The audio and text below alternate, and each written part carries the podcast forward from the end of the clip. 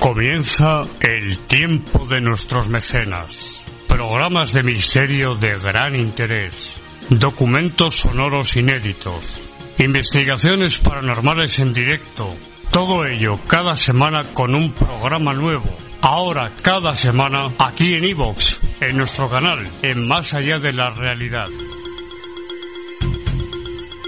Comienza una semana más el tiempo de nuestros mecenas.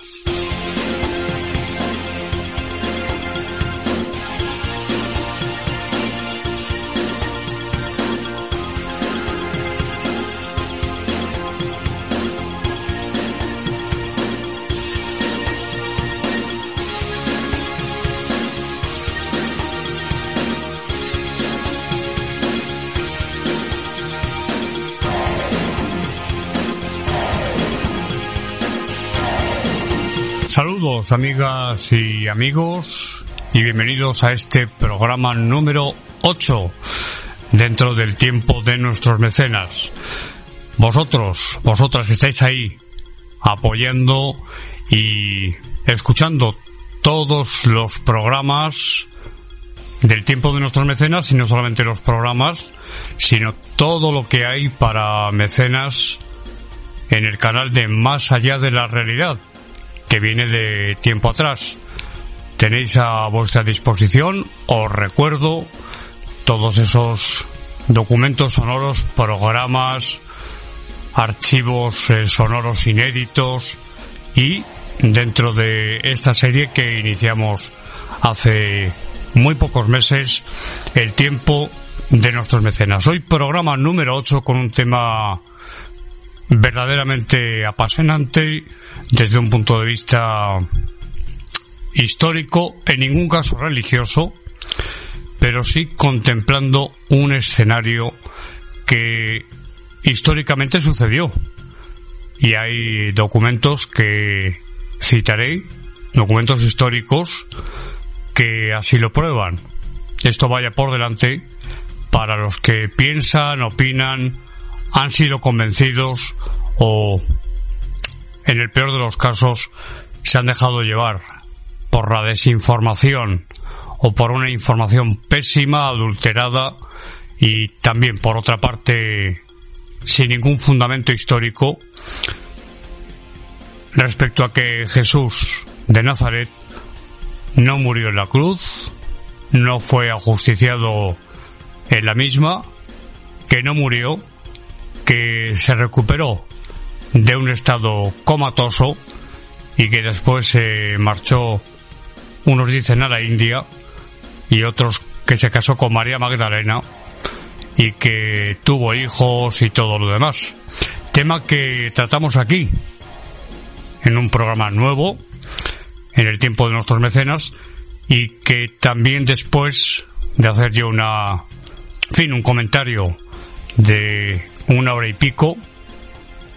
Un programa que se emitió en Radio Intercontinental de Madrid junto a mi padre, don Santiago Vázquez, hace ya muchos años, cuando Televisión Española emitió por primera vez en 1992, el 11 de noviembre, La Última Tentación de Cristo, que va un poco en esa línea respecto a que Jesús, pues, imaginó en la cruz que qué hubiera sido si no se hubiera entregado a su misión salvífica, redentora, y se hubiera casado con María Magdalena, si hubiera tenido hijos, incluso, bueno, pues escenas de sexo que para unos sí, para otros no, escandalizaron a buena parte de la sociedad española.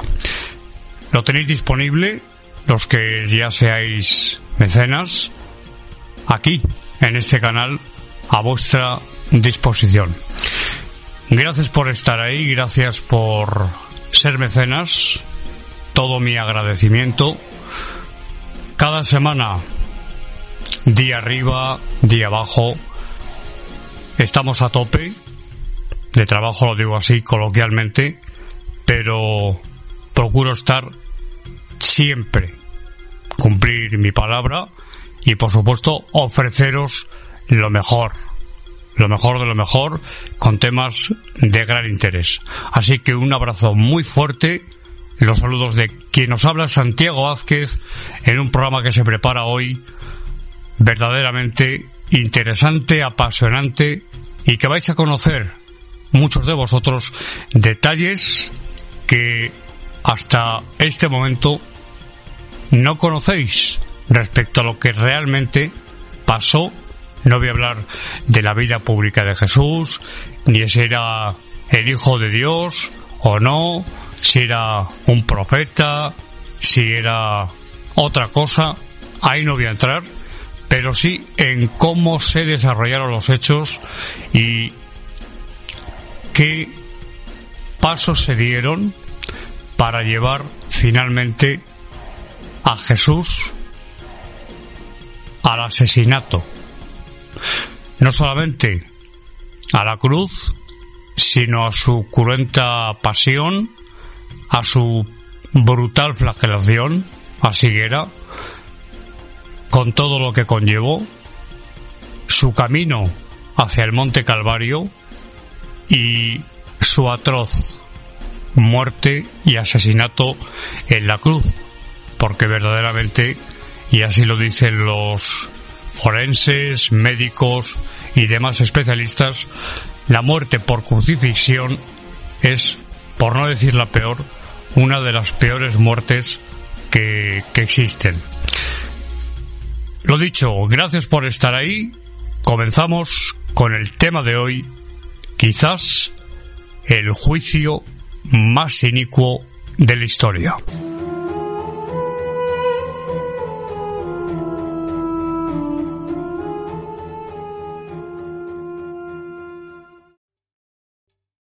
¿Te está gustando este episodio? Hazte fan desde el botón Apoyar del podcast de Nivos. Elige tu aportación y podrás escuchar este y el resto de sus episodios extra. Además, ayudarás a su productor a seguir creando contenido con la misma pasión y dedicación.